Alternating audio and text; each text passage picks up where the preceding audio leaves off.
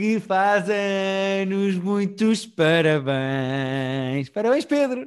Ah, obrigado, já foi há muito tempo, mas já, mas já. Não foi, não foi há muito tempo, foi há três dias, mas este é o episódio da semana Eu- e tu. Pronto, Sim, é? verdade, verdade. É só que o tempo está passa, tá a passar de uma maneira tão estranha neste, neste mundo que se me tivesse dito que era há um mês eu tinha acreditado, se me tivesse dito que era hoje eu acreditava. Verdade. Mas sabes que tu, o ano passado, ainda conseguiste ter um aniversário normal.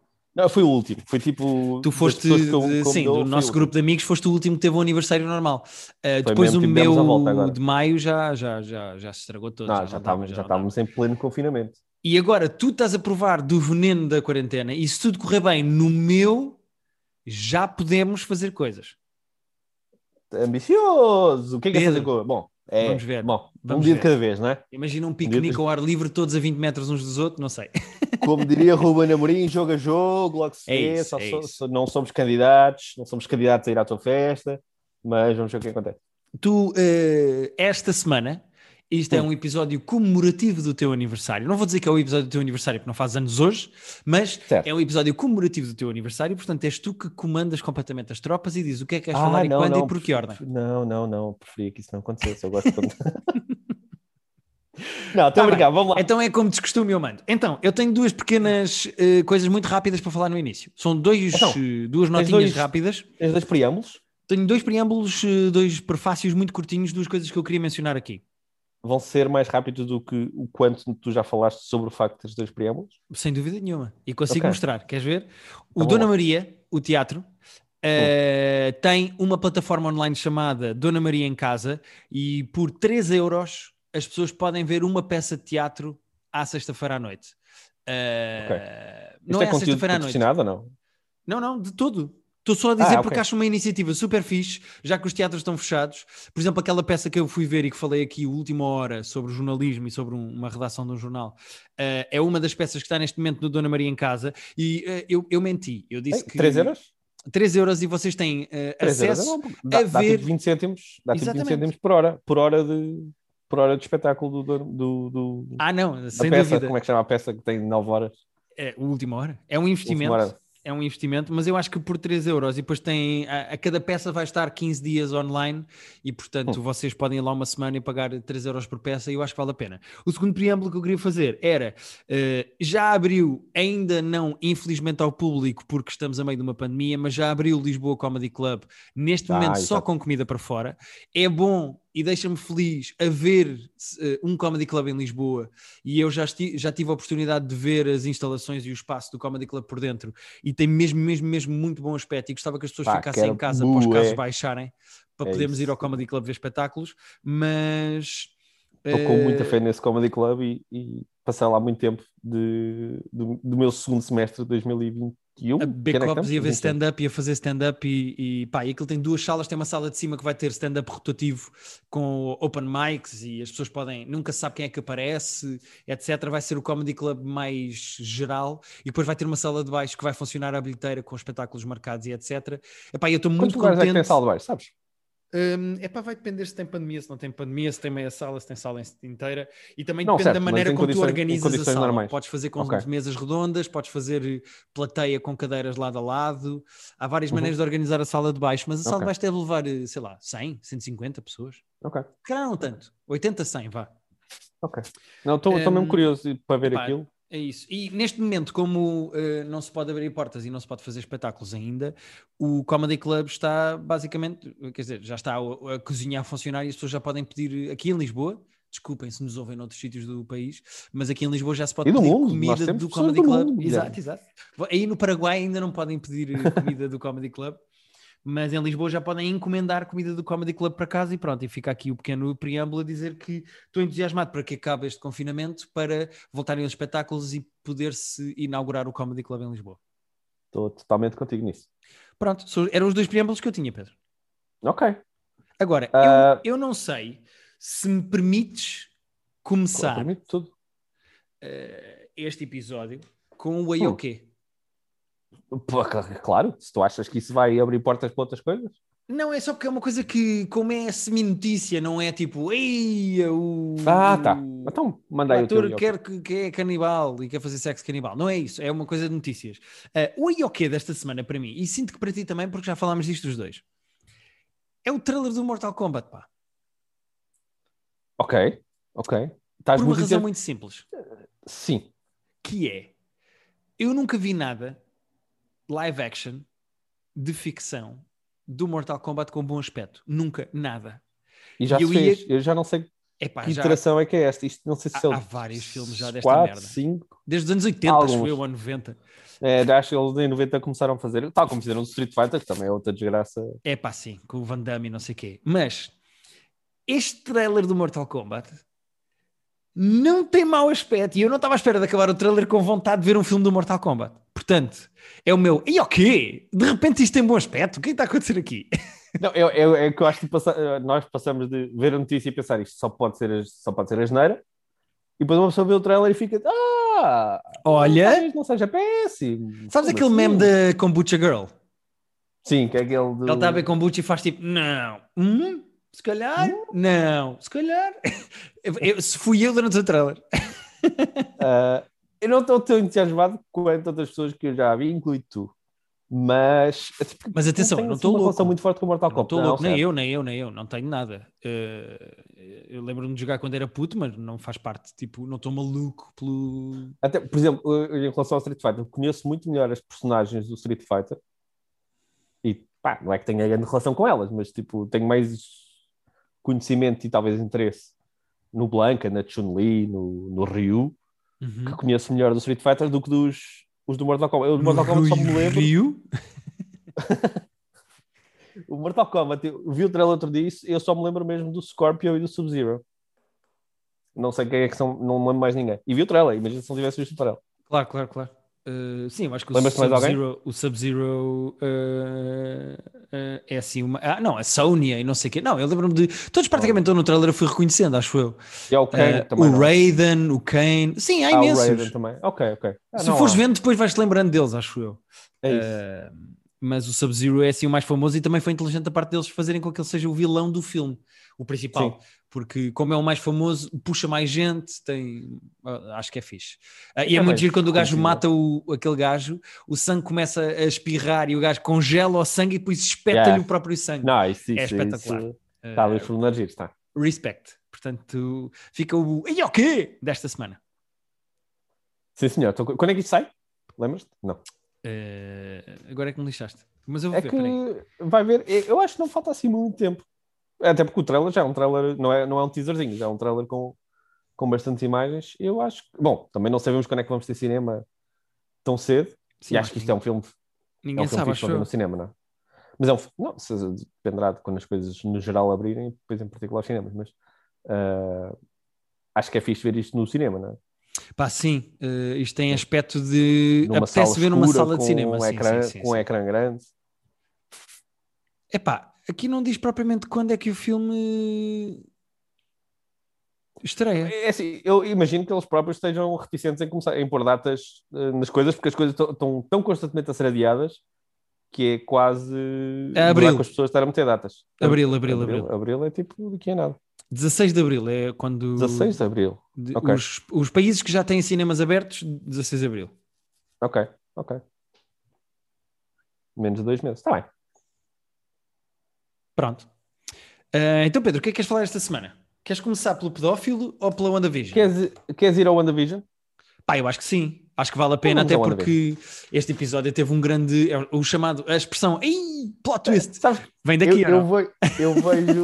bem. Eu vejo, eu vejo o WandaVision e divirto-me sempre, mas depois gosto quase mais de vir aqui porque tu tens sempre coisas para pormenores que não só que percebeste logo e que reconheceste, como outros que depois vais ver à net para me contares. Porque eu Eh, absorvo aquilo e gosto, mas, mas não faço os deep dives que tu fazes a seguir. Ok, Não, eu Deixa faço, eu faço bastante. Eh, passo bastantes horas depois a ver eh, nerdzinhos da internet a analisarem eh, durante mais minutos do que o episódio teve Yeah, o yeah, episódio. Mas, Então conta-me o que é que tu sabes. Olha, eh, primeiro que tudo dizer, vamos falar com spoilers, portanto, Exatamente. É a mesma dica de sempre. Se vocês não querem spoilers das coisas, vocês veem o tempo aqui embaixo do próximo tema que nós vamos falar, que em princípio vai ser sobre o pedófilo, e uh, vocês saltam para o próximo tema com o minuto aqui embaixo, porque nós vamos falar do WandaVision, do sétimo episódio do WandaVision, Uhum. com spoilers. Com spoiler. E eu Não queria só dizer... ter medo de nada. Nada, nada, nada. Queria só dizer que das coisas que mais me fez rir em 2021 até agora, e já vamos quase com dois meses inteiros, Hum.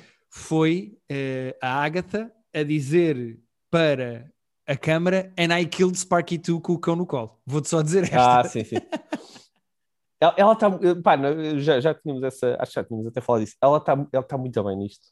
Uh, agora que teve este reveal que nós já tínhamos preconizado que podia acontecer. Já, já, já. Já, já, já, já, já, já, Tínhamos dito que era uma das possibilidades. Então, também não é que fosse assim a coisa mais refrescada de sempre, mas. Não, não mas nós erramos porque a teoria é que ela podia ser uma Fistel e ela não é uma Fistel. Aliás, Pronto, a, então, teoria até mudou que... um bocadinho, até mudou um bocadinho. É, então fala-me das teorias. Antes. Porque, para quem não... Pá, pá, só para relembrar as pessoas, uh, neste episódio não só a Rambo ficou com, com poderes, que eu avisei que ia acontecer, Uhum. eu avisei que ia acontecer, e eles próprios também preconizaram isso e eles fizeram, fizeram o build-up para isso a dizer: tu já passaste duas vezes naquela barreira, não Yeah, o que é que não pode acontecer sabemos o que é que pode terceira." acontecer. Exato. Uh, pronto, ela uh, agora é oficialmente a super heroína das BDs que se chama Spectrum e que o poder dela é o eletromagnetismo. Por isso é que quando tu ficas a ver as coisas com os olhos dela dentro daquele pocket reality onde está a Wanda, ela vê a eletricidade.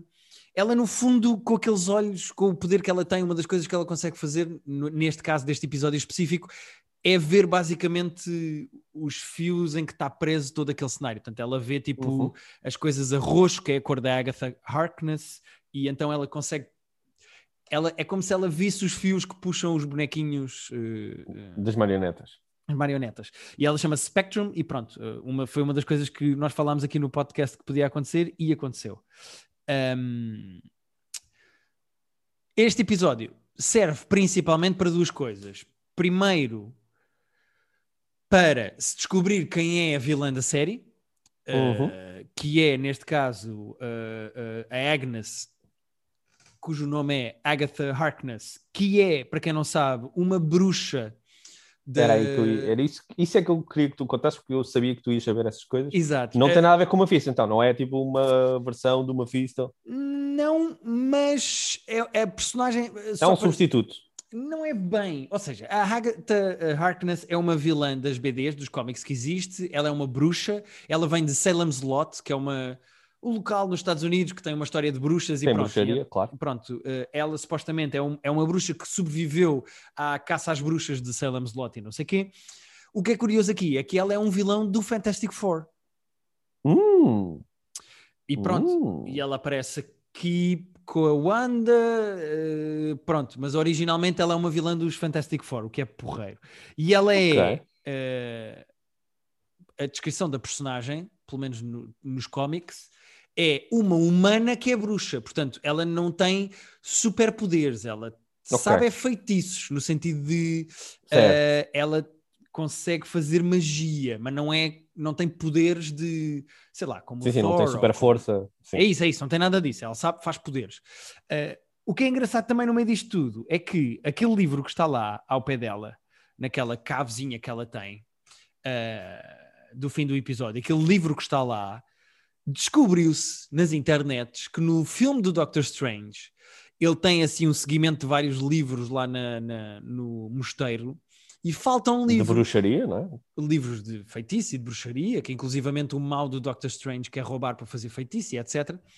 E então o livro que ela tem é, tudo indica, o livro que falta no Doctor Strange no seguimento lá de... Ele tem assim uma espécie de umas prateleiras meio esquisitas que Uhum. estão dentro de um hexágono, hexágono esse que é o símbolo constante do WandaVision. Uh, no Doctor Strange, dentro de um dos hexágonos, falta, que estão assim uns livros presos com umas correntinhas, falta Uhum.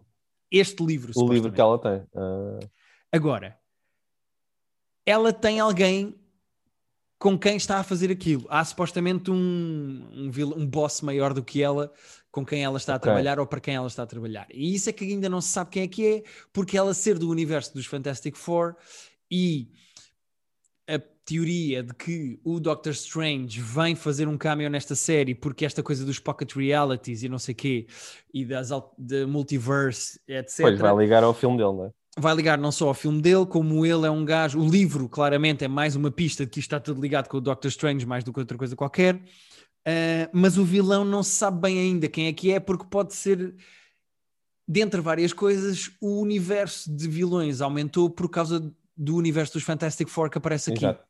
Portanto, pode ser uma Fisto que é de facto o vilão da Wanda que lhe faz a cena de lhe dar os filhos e etc. nas BDs, ou pode ser outro, uh, mas pronto, uh, continua a poder ser uma Fisto. Mas uhum. eu acho que esta personagem é super interessante. Eu acho que esta Agnes, que agora se sabe que é Agatha Harkness, uh, é uma atriz inacreditável. Ela é ótima, era isso que ela eu é mesmo, mesmo, mesmo muito Ela está muito bem nisto. O tom é, bem, é mesmo. E eu gosto de como o. Só tenho mais duas coisas para dizer, para do meu deep dive. E eu gosto de como uh, o episódio é todo meio Modern Family, meio The Office. Sim, sim, sim. Que é super engraçado porque é a década de 2010, 2020. Um, e portanto tem muita graça por isso, aquela coisa de falar para a câmara. Eu gosto muito não, a cena o Vision, é muito bom. O Vision a certa altura diz: Mas o que é que eu estou a falar com vocês? Eu devia yeah, ter com a minha mulher. Que, yeah, tenho mais que fazer, mas, e levanta-se e vai, e vai o microfone e tudo. Uh, tem muita graça isso. Um, agora, há aqui uma coisa que eu ainda não domino completamente e que se os nossos nerds favoritos que ouvem este podcast me puderem ajudar com mais uh, afinco, que é o anúncio é com uma coisa, um produto chamado Nexus. Uhum. Que até tem bastante graça, que aquilo parece um, um, Aquilo é um sketch bem feito, que é sobre um comprimido sim, sim, de depressão, que um dos efeitos secundários é mais depressão. Um, e o Nexus é, segundo eu percebi, no universo da Marvel e dos cómics, uma plataforma entre realidades. Ou seja, é oh. uma plataforma de multiverse. Uh, e eles estarem a falar aqui de Nexus mesmo que seja com esta brincadeira de, de ser um anúncio e não sei o quê, pode de facto continua a abrir potencialidades para isto poder ter o, o, tal multiverse que se fala, aliás, está no título do filme do Doctor Strange, como se fala Exato. também no Spider-Man de, de aparecerem os outros dois a fazer os outros dois Spider-Mans porque são de outras realidades. Ou seja, eu acho que cada vez mais o, o multiverse no universo do, da MCU é uma yeah, possibilidade. Está a chegar, não é? E lá estavam abrindo portas e janelas para tu começares a espreitar para. É tão sim, fixe sim. a maneira como eles contam, como eles têm tipo 14 histórias paralelas a acontecer nos vários filmes e como elas vão, inter... vão se interligando uns com os outros e tu vais percebendo à medida que eles querem que tu percebas.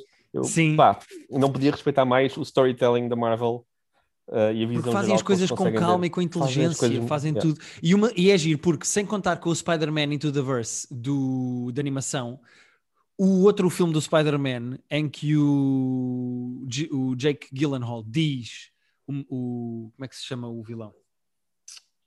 Então é o. Não é Enigma? O não, é o Mistério. Mistério. Uh, o Mistério diz, essa, essa, personagem do Jake Gyllenhaal diz: Eu não sou desta realidade, eu venho de outra realidade. Yeah paralela e, e, depois, pá, seja verdade ou não, uh, depois o filme acaba por, por se perceber que o gajo está a mentir e que não é um super-herói de outra, de outra realidade. Mas tem graça eles começarem a fazer estas brincadeiras com muita calma para depois chegarem é, ao... eles, é que, é que lá está, eles têm, o grau de planeamento que eles têm que ter e depois a execução que eles conseguem fazer das coisas é mesmo tirar o chapéu. Sim, senhora. Só para terminar, duas notas rápidas. Este episódio tem uma cena pós-créditos, portanto, se uhum. quando acabou o episódio aparecer um crédito vocês saltaram, voltem lá porque tem uma cenazinha pequenina. E hum, o episódio da manhã, de sexta-feira, o, oitavo, o oitavo episódio, que vai ser o penúltimo, vai ser maior que os outros, vai ter 40 minutos. Portanto, eu acho que isso só augura coisas. Eu queria, eu queria muito boas. que eles dessem os últimos dois. Irmão até tinha dito que sim, mas depois já fui ver e, e não. Eles não, não, mas não vão ser juntos, juntos, não vão ser juntos. Não, não, não vão, não vão. Mas tinha um impacto fixe de, de não ter que esperar mais uma semana. Uh, mas para eles também é bom, porque depois ficas uh, agarradinho à Disney Plus mais um mês.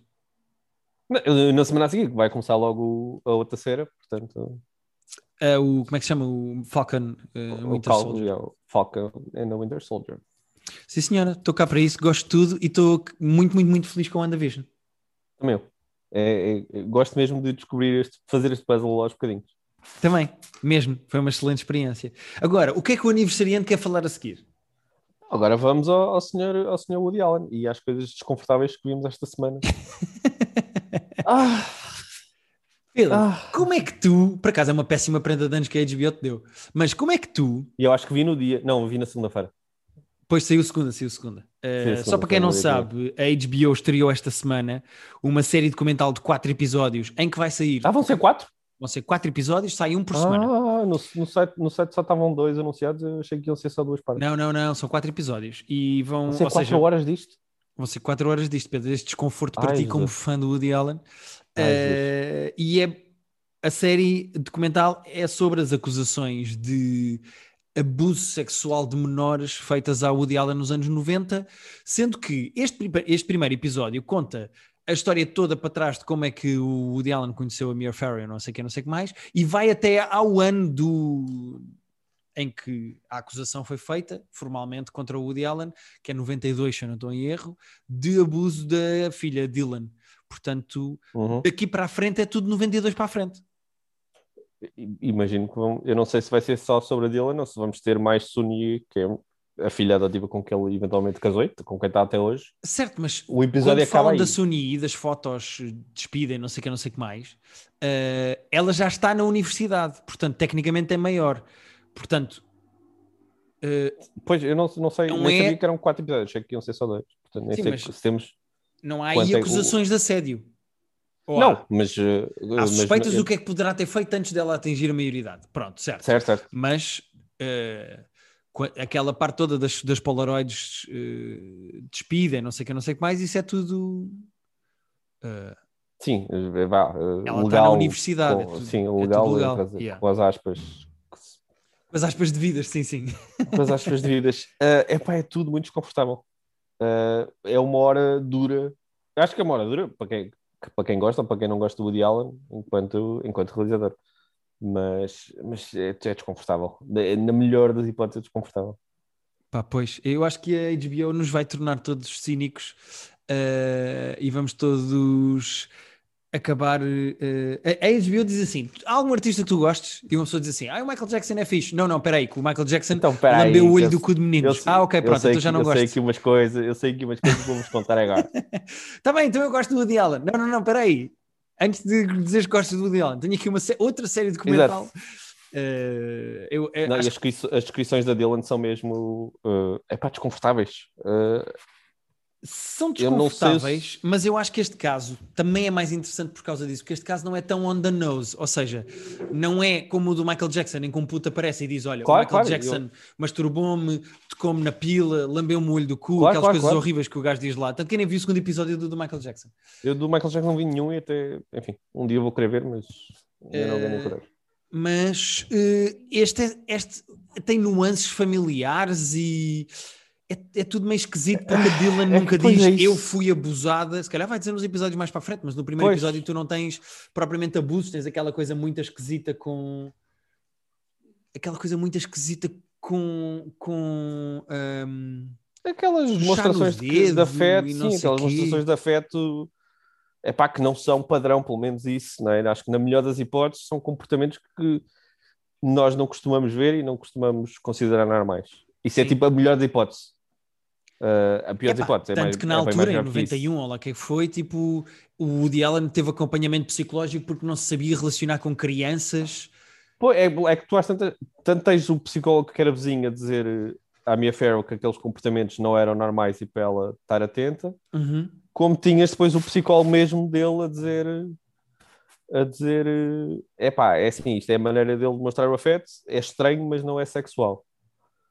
E é, é ali uma, uma, é uma zona cinzenta mesmo complicada de, é de avaliar. É triste eu admitir neste podcast que Ai, já abusei de uma criança, não estou a brincar, que uh, é triste eu admitir que sabia mais do caso da Britney do que deste. Eu deste caso sim, já tinha não, ouvido eu, falar, mas eu não estava mesmo, minimamente por sim, dentro. Sim, sim. Uh, sabia mais, lá está, o que eu sabia no fundo era que ele se tinha apaixonado pela filha adotiva pela outra, pela Sony, é com quem com ainda quem está casou, hoje em dia. Claro, pois, claro. com quem casou e com quem ainda está. E, já, o que já tinha é um caso super estranho de, dele educar uma criança, mesmo que não seja filha biológica dele, dele educar e, e ver crescer aquela criança e depois casar-se com ela. Sim. Vamos dizer que é no mínimo também estranho, ou pouco normal, pouco padrão, vá. Mas no meio das acusações todas que lhe fazem, ele ter casado com uma filha adotiva ainda é pior. Claro. Uh, Claro. É tudo meio esquisito. A minha questão é só, e eu queria deixar isto para pensamento: como é que o Woody Allen abusava de uma criança numa casa que tinha sete putos? Não, e enquanto fazia tipo um filme por ano e fazia séries, e, eh, séries não, mas trabalhava em televisão e fazia stand-up e Pedro, há pessoas com um filho que não têm espaço nem tempo para nada. A Mia Farrow e Woody Allen tinham sete crianças, mais amigos que aparecem lá porque namoram com não sei quem Sendo- vão lá para casa. Não, sendo que ele nem sequer morava lá na casa, não é? Porque Como é que ele menos abusava da criança em paz? Deviam-lhe estar sempre a bater à porta do quarto?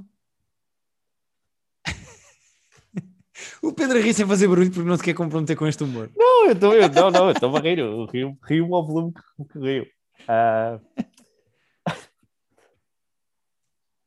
Eu tinha, ah, a nota que eu tinha eh, sobre o documentário em si, enquanto documentário, é que achei, achei inteligente, vá, a maneira como eles, não tendo, o Diálogo deve ter dito que não queria participar, que não queria ser entrevistado, porque não Uhum. há depoimentos diretos dele, mas eles fizeram aquela cena inteligente de irem cortando com os certos do audiobook do livro da autobiografia dele, que ainda Sim, é com a voz dele, portanto, que ainda ganha mais por causa disso. É isso, com a própria voz dele, portanto foi mesmo, pá, foi inteligente. Sim, Eh, eu, eu acho que eh, na- na- isto é meio injusto que eu vou dizer, mas imaginando que isto é, eh, o lado do Woody Allen e o lado de Mia Farrow são 50-50, este comentário está muito enviesado de estar completamente do lado da família da Mia Farrow e não tens o Woody Allen a defender-se, etc. Portanto, em termos de acusação-defesa, está completamente desequilibrado. Sim, não é um documentário Eh, neutro. Não, é zero neutro, zero Eu neutro. acho, que ele, eu acho que eles tentam ser neutros, mas que falham. Ou vá, ou que tentam Certo. pouco. Vá. Uh, mas no meio disso tudo, eu até acho que ele está muito bem construído. Mas Tá, tá. A, a verdade é que tudo o que tinhas até agora era a parte da história deles. Portanto, é mais simples encontrar o Woody Allen a dizer: Ah, conheci a Mia Farrow numa festa e pronto, ok. Ah, tá mais bem." ou menos, tu, te- tu tens o Woody Allen mesmo no, no, no audiobook a dizer coisas como: "Ya, eu fui fazer terapia para, para analisar esses meus comportamentos com, com a Dylan. Sim, verdade, verdade. Também tens razão, é verdade. Um, Ele, ele já, aliás, até epá, houve ali uma altura ou outra em que eu pensei, ele a, escrever isto e a dizer isto, não achava um bocadinho estranho as coisas que ele próprio tinha feito e dito e sentido? É porque há Ah, ali coisas que, ditos na- ainda por cima, dito na voz dele, tipo, não soam especialmente bem. Às vezes não soam, tipo, epá, não, não são super incriminativos e incriminatórios. Incriminatórios. mas, Mas, Mas repara que, imagina que não havia suspeitas de assédio. O que tu tens ali é um pai tem um filho preferido e que quer estar com a filha preferida e quer dar atenção à filha que gosta e está numa casa com imensas crianças e está-se a cagar para as outras e quer estar com ela. A certo. cena é que depois vem acusações de assédio e a própria criança depois, perdão, veio dizer que o pai lhe tirou as cuecas e não sei o quê. É a continuação Não, da pois história. é, que há mas- umas demonstrações de carinho físico que são, epá, lá está, não, não- estou sempre a voltar à expressão, mas que são pouco normais ao, ao ponto de outras pessoas acharem estranho.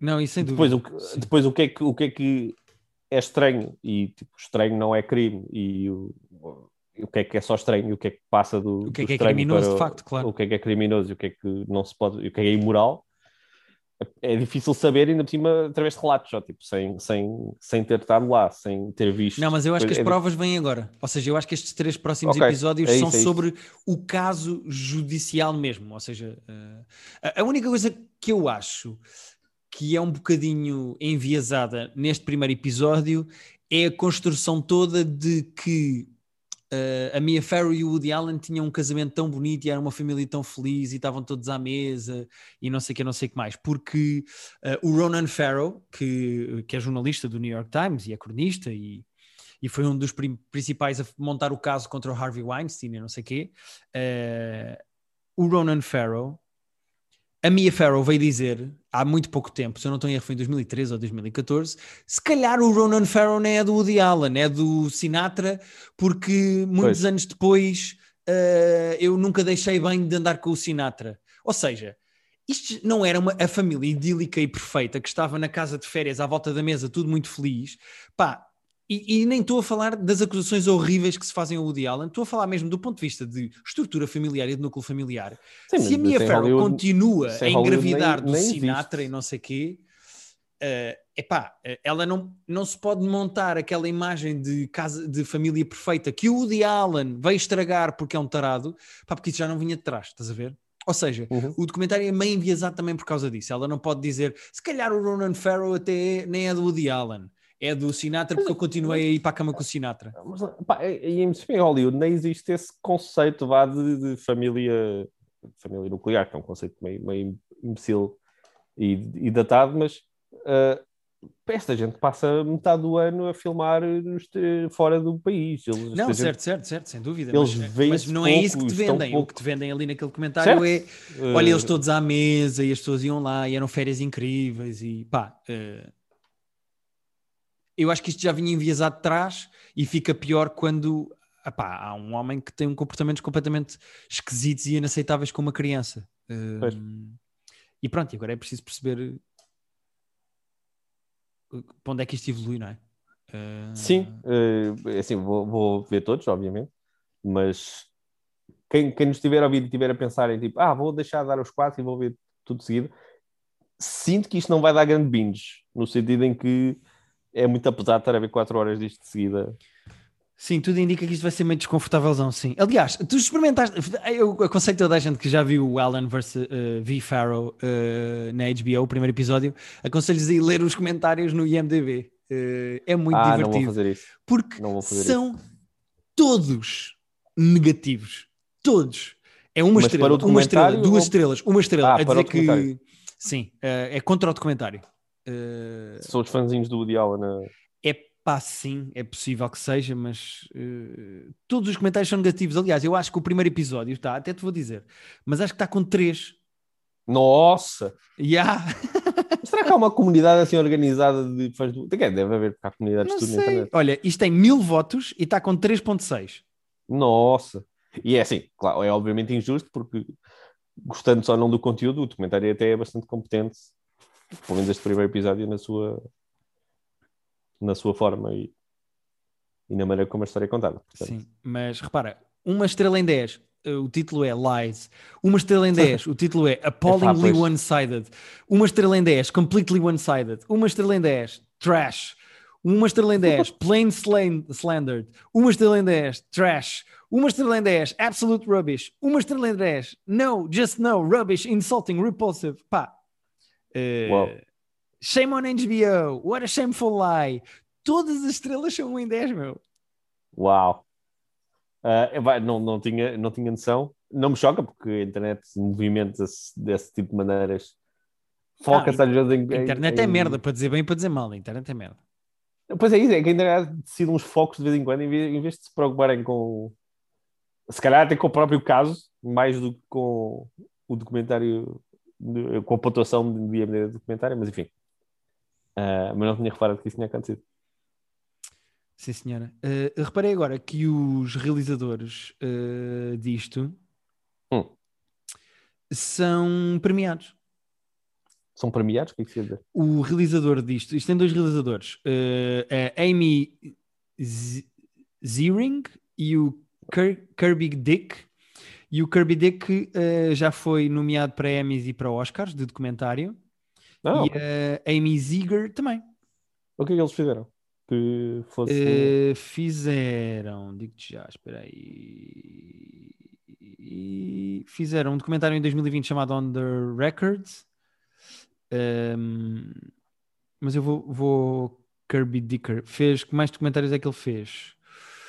Eh, The Invisible War, Outrage, This Film is Not Yet Rated. Lembras-te desse documentário? Ah, Ehm, sim, sim, sim. Ou seja, pronto, eles são eh, documentaristas premiados. Ok. Não, eu cantava dele. Eu achei muito inteligente mesmo a maneira como eles usaram o audiobook para, epá, pelo menos para Para ter o outro lado, não é? Yeah. Pronto, fica aqui. Vamos esperar pelos próximos episódios para saber exatamente de que maneiras eh, é que o Woody Allen abusou de mais crianças, ou sempre da mesma. Pois. Se calhar ele tinha mesmo. Eu, quando vou ao Reeves and Company, também como sempre o mesmo. Uh, Coisa que, aliás, não fazemos há imenso tempo. Agora, Eu peço para casa, tu és maluco? Tu achas que eu não peço Ribs and Company para casa? Peço, eles entregam, mas aquele da Algés entrega em casa? Não, há aqui, Algés, um, não, há aqui de- um em Odivelas, eu morando no Lumiar, chega É, aqui. Ah, e chega bem? É que eu não sei. Chega, eu- Pedro, é- é chega. daquelas para matar eu saudades, gosto. chega. Para matar saudades, chega. É assim, eu gosto muito da comida deles, mas o ambiente de estar com os meus amigos lá e a beber canecas e a. Oh Pedro, mas isso agora não E dá. as- e Isso, esses isso só me faz chorar à Pois eu noite. sei, pois eu sei, mas eu acho que prefiro aguardar do que receber uh, uma. do que receber um, um, um Tupperware com, com umas salsichas. Percebo, Pedro. Mas espera, salsichas com pimentos? Como no Goodfellas do É. nosso Private Joke Film Club? Bom, bom segue. Eu levantei a bola para ver se ias lá, ou se ias deixar passar. Tiveste quase a deixar cair, achei que ia ser passo. Não, mas ainda dei um toque, ainda dei um toque. Ainda deste toque, sim senhor. Então, esta semana no, private, no, no Patreon fizemos o segundo episódio do nosso Film Club, o primeiro com um filme bom, e falámos um bocadinho, para não dizer um bocadão, porque ainda falámos para meia hora, do Goodfellas. Verdade, foi o nosso Private Joke desta, de Film Club desta semana, é o Goodfellas, porque nós estamos a intercalar de 15 dias um filme mau, 15 dias um filme bom. Calhou esta semana ser um filme bom.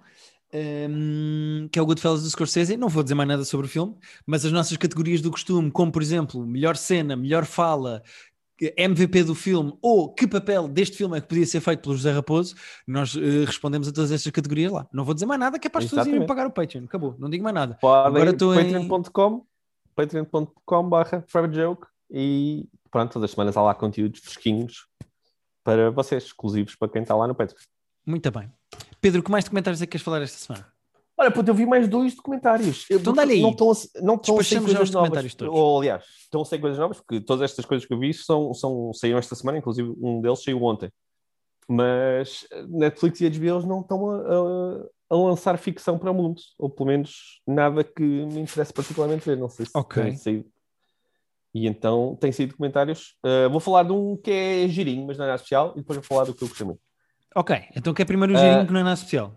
Girinho, é assim, não é nada especial. Uh, Vê-se, é, é, é bom entretenimento. Saiu uma coisa chama, esta semana chamada uh, Made You Look. ok?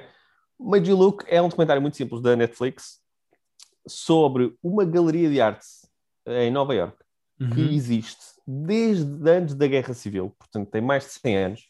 Sobreviveu à Ok. Guerra Civil, sobreviveu a duas guerras mundiais, sempre a vender arte, sempre a, a ligar artistas e, e colecionadores, Ok, e que um belo dia, já nos anos 2000, depois de tanta coisa que viveu, comprou um quadro de uma fulana que foi à galeria e que disse: Ouçam, eu tenho aqui um Rothko que é de um colecionador privado que está interessado em vender e queria saber se vocês tipo, querem. E a galeria pegou no quadro, mandou analisar, perguntou a alguns peritos se aquele quadro era verdadeiro. Uhum. Vários peritos disseram: Olha, a nós parece-nos, inclusivamente. Pedro, olha o microfone, desculpa.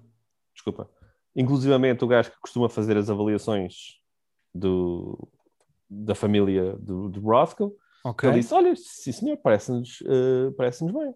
Comprar o quadro, vender o quadro, a mulher continua a trazer Rothkos e Jackson Pollocks e outras coisas ao longo dos anos e, como já deves ter percebido, era tudo falso. pois, senão não havia Portanto, este- documentário. Se não havia documentários, senão era só o dia-a-dia desta... Se não era só o Pawn Stars, né? Senão Os era só- avaliadores estão feitos com ela, isso é giro. É assim, o grande, o grande, a grande questão do documentário, e o documentário começa com tipo, um jornalista de arte a dizer, a, a falar da, da diretora da galeria, Uhum. a dizer ou ela sabia, ou é a pessoa mais estúpida que já trabalhou neste meio. E ela diz sempre que não sabia, que não fazia ideia.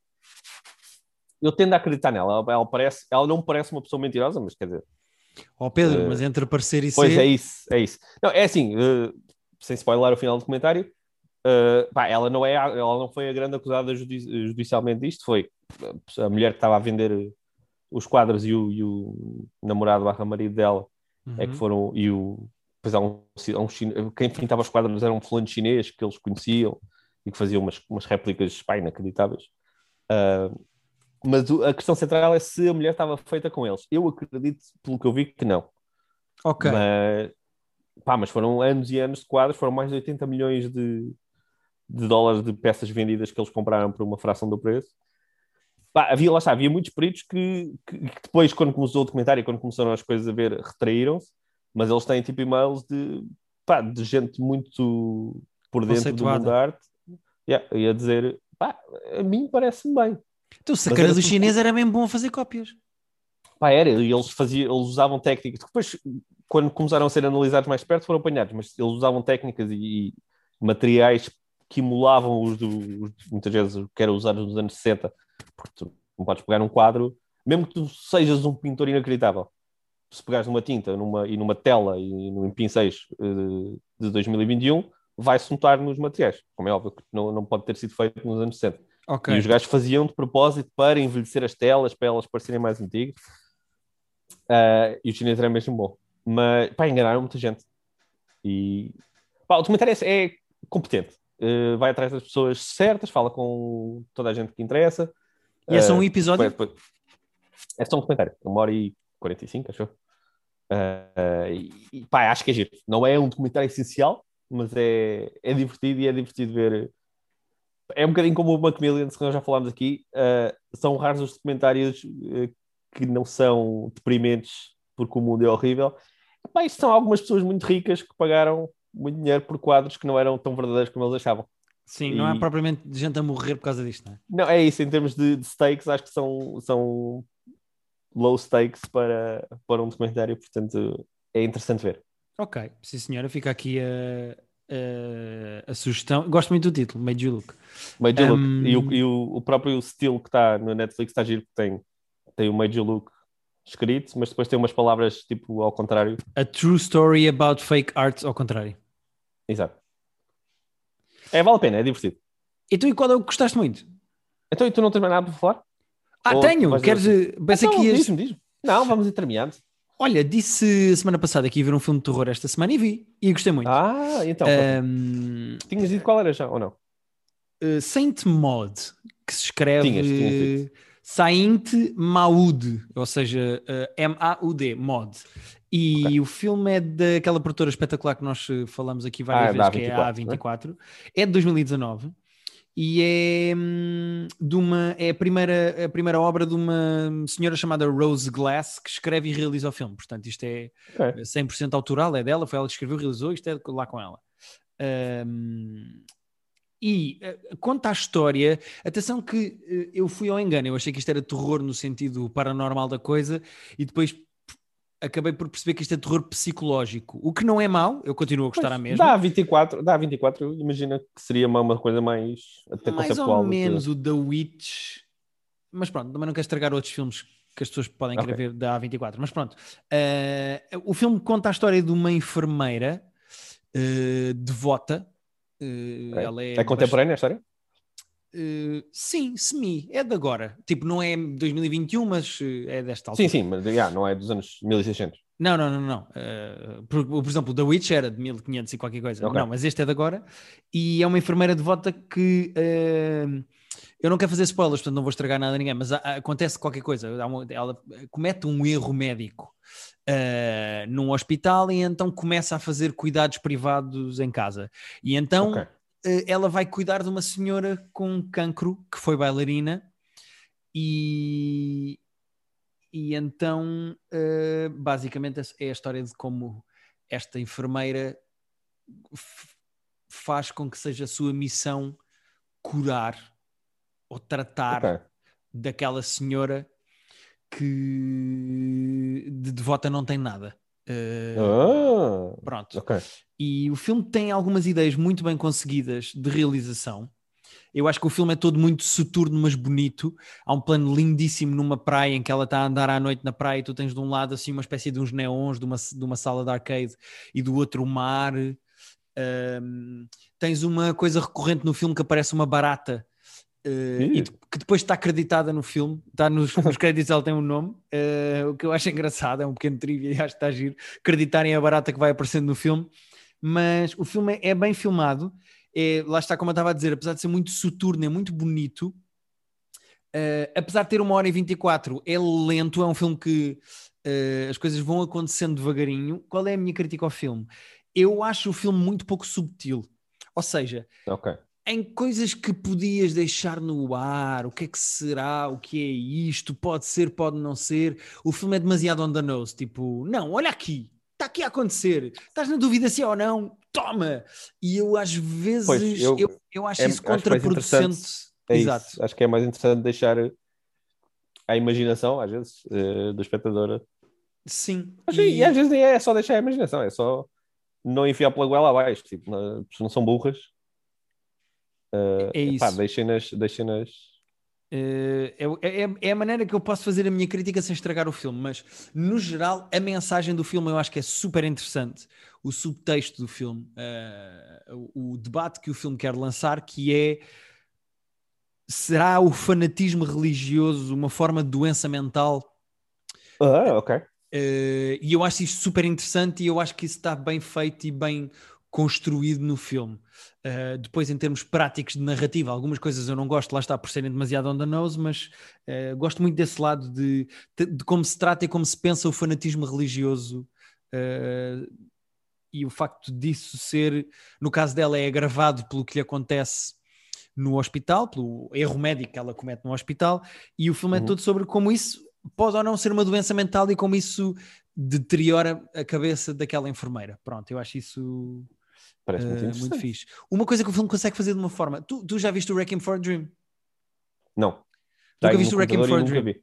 Não. Pronto, ok. No Há lá uma e- cena muito específica, sem fazer spoilers da história, mas há lá uma cena muito específica que eu acho que é a maneira perfeita de eu explicar como o barulho das pessoas a comer me irrita. Há uma cena uh, Hum. com a Jennifer Connelly em que uma personagem está a comer e se as pessoas conseguirem, se- nessa cena conseguem entrar dentro da minha cabeça e perceber como para mim é irritante o barulho das pessoas a comer. Este filme faz exatamente isso pelas pessoas a fumar.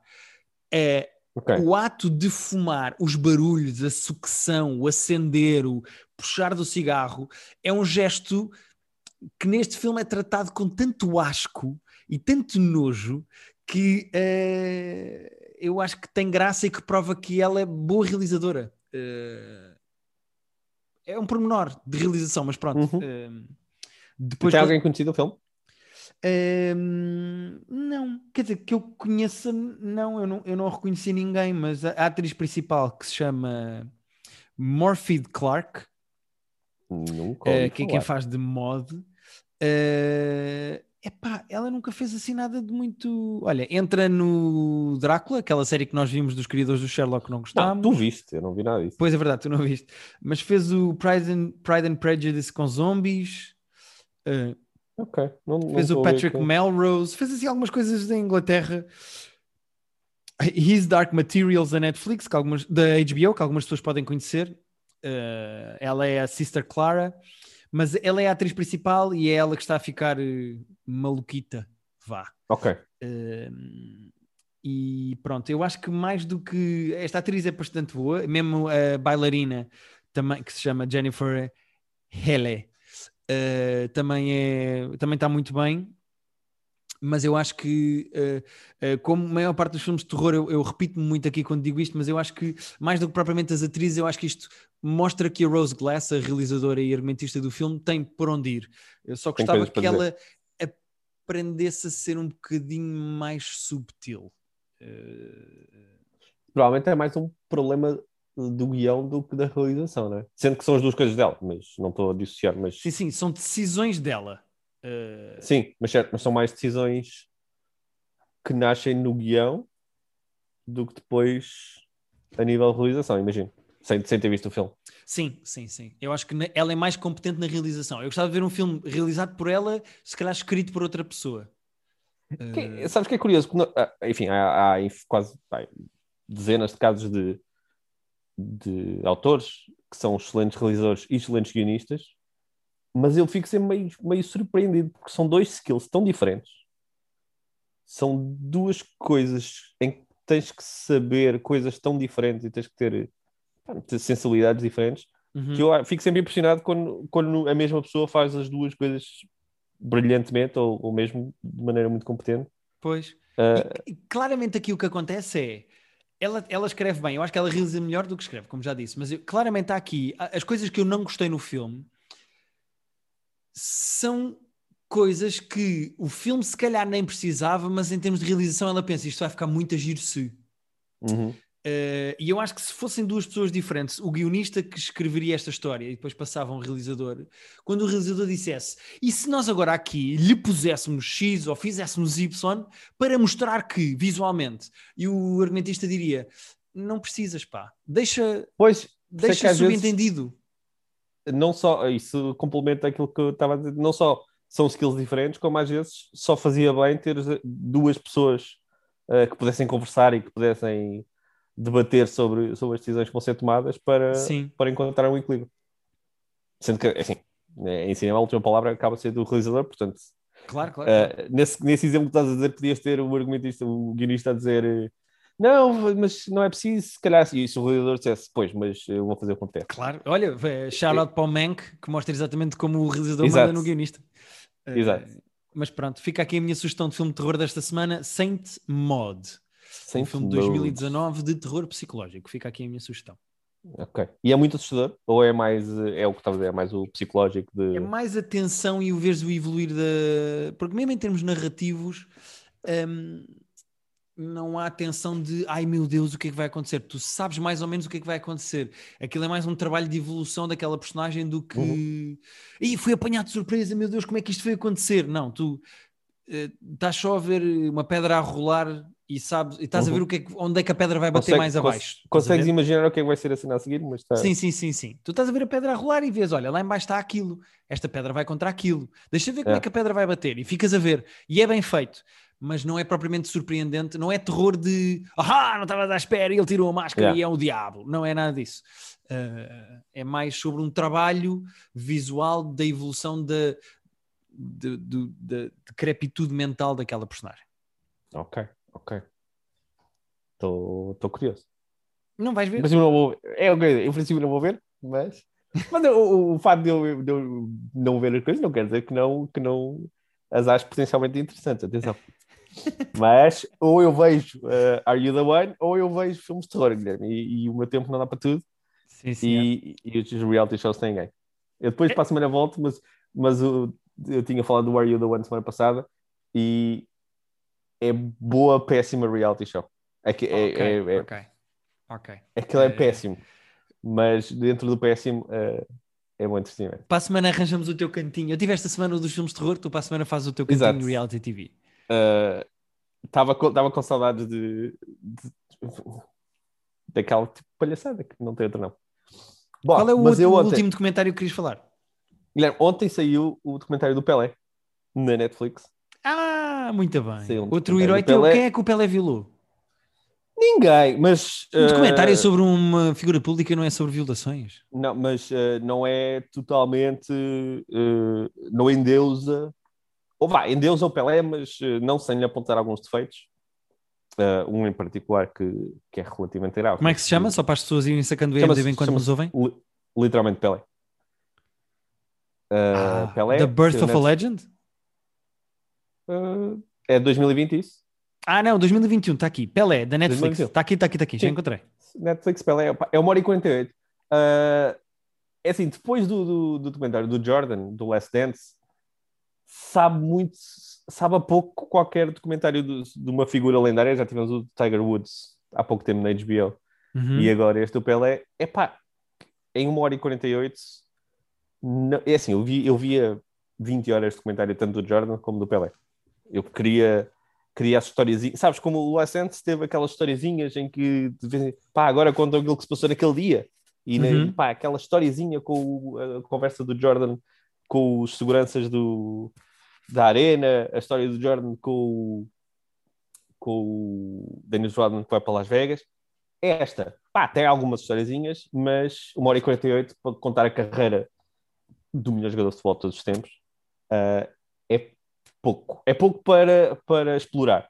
Ah, é mas, suficiente. mas o documentário é, é- é, tipo, vamos ver a carreira toda dele? É, é sobretudo a carreira dele na seleção do Brasil. Ah, Pois é, que aqui na descrição diz que é- o documentário foca-se especificamente num período de 12 anos. Foca-se no- nos, nos quatro mundiais em que ele participou. Portanto, Ok. 58 que é o primeiro mundial dele, até 70 que é o último. Ok. e foca-se sobretudo na seleção, na- no papel dele na seleção do Brasil.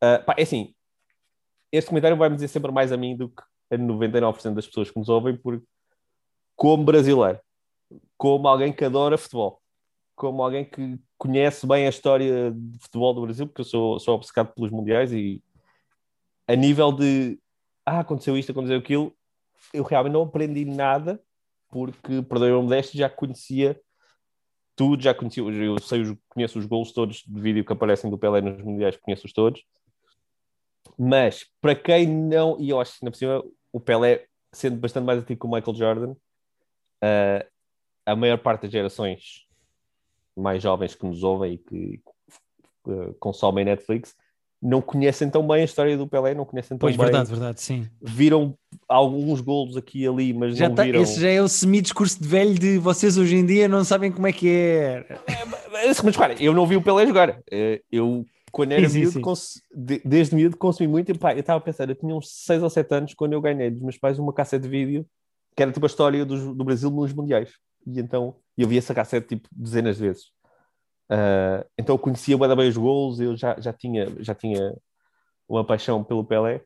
Uh, e então foi muito fixe, pá, emocionei-me, emocionei-me e arrepiei-me com alguns dos golos uh, que vi pela centésima, quinquagésima vez. Uh, enquanto comentário é muito competente, uh, pá, as primeiras, mesmo 12 anos só de seleção do, do, do Pelé em 1 hora e 48 não é fácil. Uh, eu achei sobretudo muito fixe eles enquadrarem, e é aqui que entram as, aquelas críticas que eu estava a dizer que se podem fazer ao Pelé, eles enquadram muito bem a ditadura do Brasil, que começa em 64. Ok, uh, isso, é, isso é com, bom. Isso é muito fixe, porque conta não só a história do futebol do Brasil, como um bocado de história do Brasil mesmo, Pá, e da relação de, do Pelé com a política, ou da falta de relação, ou da falta de, de chegar à frente, que há, outros, há colegas de equipa dele e jornalistas que dizem ele nunca foi pró-governo, para a ditadura, mas também nunca levantou a voz. E que se calhar uma pessoa do tamanho do Pelé. Eu acho que, para quem não conhece bem, eu acho que vai ser fixe descobrir a, a dimensão que o Pelé tinha no Brasil e no mundo no auge da fama. Porque okay. eu acho que nós hoje em dia pensamos, ah, yeah, era o melhor jogador do mundo, ou era o melhor jogador daquela altura, uh, era um jogador da bola, conhecido. Poucas pessoas, eh, talvez até mais que o Jordan, tinham um impacto tipo no povo que o Pelé tinha durante a carreira dele. E, epá, e se, se calhar se ele tivesse sido um bocadinho mais uh, vocal em relação a, ao, à, à, ditadura, uhum. podia ter feito, podia ter tido um efeito, mas por outro lado, para citar, e, e foi outra coisa que eu gostei muito do comentário, que enfim, só me vai dizer coisas a mim, mas uma das pessoas que fala mais no documentário é um jornalista brasileiro chamado Juca Kfouri, que é muito, muito amigo dos meus pais e que, pá, considero meu amigo também, porque gosto imenso de falar com ele, às vezes trocamos umas mensagens, gosto mesmo muito dele. Uh, e ele diz que ele tem alguma mágoa do Pelé nunca se ter chegado à frente, mas ele também diz que o Pelé não tinha garantia nenhuma que não ia ser torturado, uh, como muita gente foi, se, pá, se levantasse a voz. Portanto, é difícil também criticar uh, o Pelé por não ter feito, se calhar, um bocadinho mais. Mas pronto, o enquadramento toda a ditadura uh, é muito interessante para quem não conhece a história do Brasil. Uh, há gols incríveis do Pelé para ver, para ver e para, e para perceber que é, pá, que era mesmo. Eu sei, eu sei que o futebol é diferente e, e é giro eles terem uh, certos de entrevistas ao longo dos anos entre 58 e 70 de pessoas a dizerem que o futebol estava a mudar naquela altura e que o jogo era diferente Uh, e, e, nós vemos o jogo de futebol hoje em dia, o, o, jogo visualmente é diferente do que, do que nós estamos habituados, mas o que aquele homenzinho fazia com a bola, epá, mais ninguém fez nunca. Uh, eu sei com o Messi, eu sei com o Maradona, eu sei com o Cristiano, uh, não, é aquele, aquele, aquele era o melhor de sempre. É. Sim, senhor. Então foi, gostei muito, gostei muito. É um excelente comentário, muito bem feito para o tempo que tem. Gostava que fosse seis vezes maior, mas não é. Mas divirtam-se a ver, a ver o Pela. Uh, uma hora e quarenta, não é? Estavas tu a dizer? Foi isso que eu falei? Achei que tinha falado menos. Uh... Não, não, não é isso.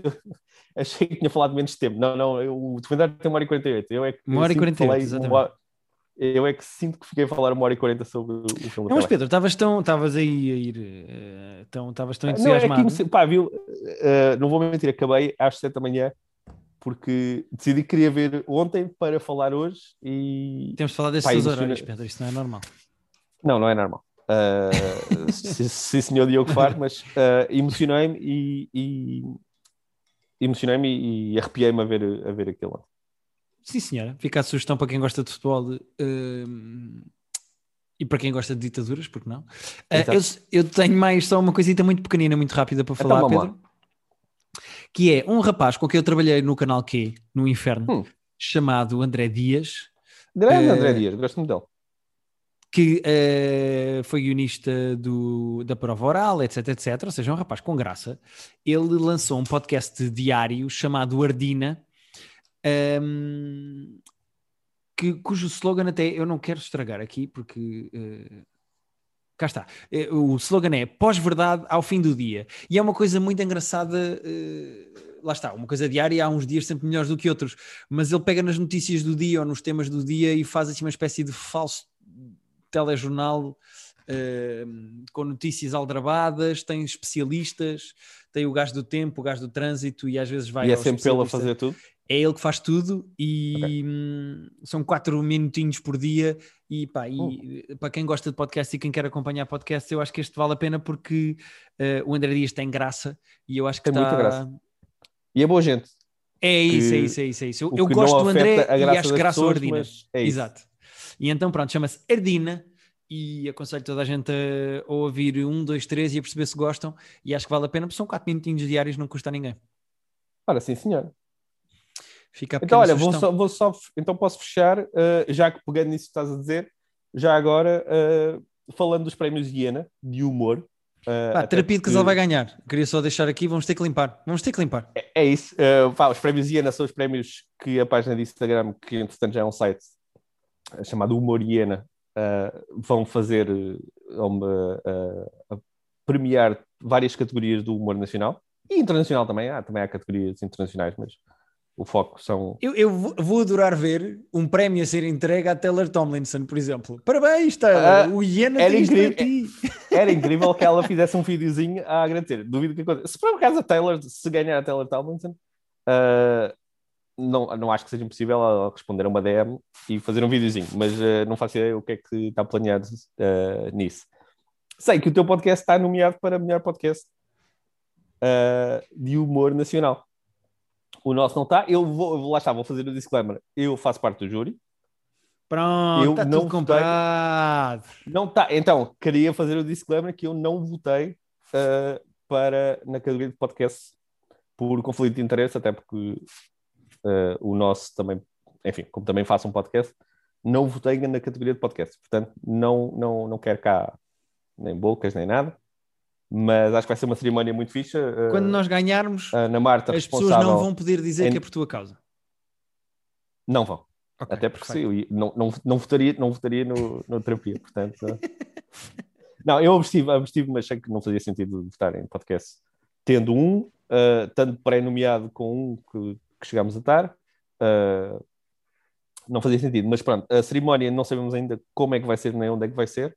A Ana Marta está. Ela queria muito fazer ao vivo, mas está-se a tornar cada vez mais inviável fazer coisas ao vivo. Uh, acho que em breve saberemos datas de uma eventual cerimónia online. Mas, e tu estás nomeado também uh, para melhor programa de televisão, tecnicamente, porque Isto é gozar com quem trabalha, não é? o Isto é Exato com quem trabalho está nomeado para melhor programa. Vou, vou limpar também. Vamos limpar. Eh, Estou confiante nesses dois. Eh, por acaso, não sei se estou nomeado Roda Bota Fora, assim, se estão nomeados para mais coisas. Não, mas- porque há melhor espetáculo. Porque eu acho que espetáculo de comédia é tipo melhor solo, se eu não me engano. Eu acho que não há. Ok. Não está nenhum grupo. Mas para quem não conhece eh, a plataforma Iena, que neste momento também é um site com agenda e etc., mas nas redes sociais, tanto no Twitter como no Instagram, vale a pena acompanhar porque vão dando novidades de espetáculos, solos que vão Sim, ela, saindo, ela partilha, partilham coisas cá todas- também. Partilham praticamente todas as datas de stand-up que vai havendo. É bom, em pré-pandemia, obviamente, mais ativos, mas tudo que é datas, não só em Lisboa, porque fazem questão de não ser nada Lisboa-cêntricos, partilham as datas todas de stand-up que vai havendo. Pessoas que querem começar podem sempre perguntar onde é que vai haver open mics, com quem é que podem falar na, na área deles. Uhum. É um projeto muito fixe que agora vai fazer esta premiação, pode ser interessante também para, para o humor nacional, que faltava um, um prémio deste tipo. Sim, senhora. De maneira, de maneira que é isto. Eh, aqui fica. Ah, e quando é que, se- quando é que se sabe os, os vencedores então? Não, eh, depende, ela está ela tá a organizar, estão a organizar as datas para perceber se vão fazer a cerimónia ao vivo ou se vão fazer a cerimónia online, que é o mais provável, Ok. mas Ah, então, mas quem, quem vota não tem um prazo para votar. Pode, só pode votar uma vez, que eu já votei. Mas. não eh, sei se há algum prazo no site para as votações, por acaso não confirmei, Ok, ok, porque, porque eu não sou como a plebe que vota no site, eu voto. Pode ser júri uma vez, que é logo isto. Ah, sim, senhor. não, o, ju- o júri, e não o júri é muito mais ah, respeitado do que eu. Portanto, ah, é, parece, parece aquele jogo de encontrar o, o que não faz parte O que está errado no grupo. o que está errado. Está tipo o diretor do Sá da Bandeira, está o Buxerri, e depois está lá o Pedro. Sim, senhor. Eh, e muito bem, Pedro. Eh, Mas vocês, plebe, votem no site que é o moriana.pt agora. diz É tu, que daquelas- fazes parte da organização. É daquelas coisas que eu sinto que devia saber. Também, acho que, também sinto que devias. Humor Iena, tudo junto, humoriena.pt. E podem lá votar no, nos vossos nomeados. São várias categorias, eh, são mesmo muitas categorias. Desde melhor noite de comédia, melhor podcast, melhor conteúdo digital, podcast do ano, conteúdo digital, programa de televisão, rúbrica de rádio, newbie do ano, melhor peça de teatro, revelação do ano, melhor noite de comédia. Portanto, muitas coisinhas para votarem, muitas opções. E Terapia de Casal, uh, de Guilherme Fonseca e Rita da Nova, é um dos nomeados. A melhor pod- cada- podcast do ano de 2020. O podcast do ano é bastante forte, esta categoria, ó Fonseca. Ah, vamos ganhar. Para mim está super. Está feito. Ah, é? Pronto, pronto, pronto. Não, é assim. Bem, já- eu já estou a escrever um discurso para receber. Ok, ok. Tem short de Eh. banana papaya estar em conteúdo digital e não tem podcast, já, já, já tinhas ido. Não, se não ganhavam elas, claro. Mas pá, para mim está no papo. Para mim está ganho. Eh, Ok. eu já- a Rita já foi agradecer o do Prémio Os Pontos, o que nós ganhámos o podcast, melhor podcast do humor. Eh, eu vou agradecer este, quando for. Ok. Portanto, ok. digam-me quando Boa, é que é boa, o sítio, onde é que é a data, que eu depois vou lá agradecer o Boa, prémio. Para mim está feito. Sim, senhor.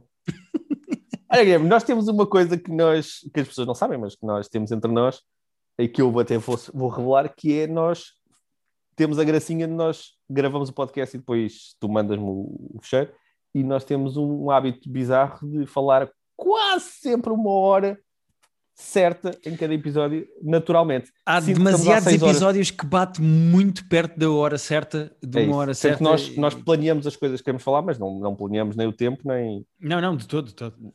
Portanto, é, é mesmo o instinto de quando falamos durante uma hora, realmente A minha questão é, porquê que será que tu estás a falar disso agora? Não, porque estou a reparar que eu acho que estamos a falar há seis horas. Eu acho que esse vídeo tem seis horas. Eu acho que já passamos largamente. As pessoas, as pessoas podem olhar simplesmente para. para Pois é isso, é que isso é uma novidade para nós. As pessoas estão a olhar Não, para, é para o seu sim, leitor mas de é- podcast mas- e a ver. mas- Não, diz aqui uma hora e quinze, sim, já passou.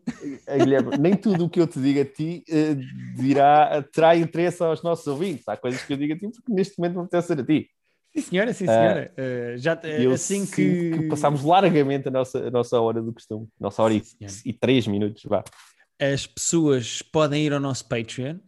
eh, ver o nosso Private Joke Film Club desta semana, que é sobre o Goodfellas, e lá Uhum. também nos esticamos. Normalmente fazemos 20 minutos. Eu sinto que esse também está grande, portanto, as pessoas podem ir lá É? e Achas? têm Ah, o nosso que- Private Joke que Film Club sobre o Goodfellas- Goodfellas. Sendo que já tem, tem lá também o primeiro episódio do Film Club, que saiu há 15 dias, com o Rubber, um filme péssimo. Sobre um eh, pneu sobre um assassino. pneu assassino. e encontram lá todos os nossos top 5 e encontram lá uma comunidade de pessoas que se diverte a comentar eh, coisas de cultura pop. Sim, senhora. Muito obrigado por nos ouvirem. Nós voltaremos para a semana com mais coisas para dizer. Eh, Não desde- sei o quê, tenho que lançar mais coisas. Tenho que lançar mais. Netflix tem que lançar coisas. Pois é. Não, a Há muito Netflix. pouca coisa. Tu só não queres que a HBO lance mais coisas porque vai- vai-te mostrar que os teus heróis todos são pedófilos. Mas eh, cá estamos nós para acompanhar o mundo do entretenimento, da, da cultura pop no geral. E até para a semana. E muito obrigado por nos ouvirem. E agora o Pedro vai fazer Obrigado. o seu som esquisito de final de episódio. Tchau. Cá está, exatamente.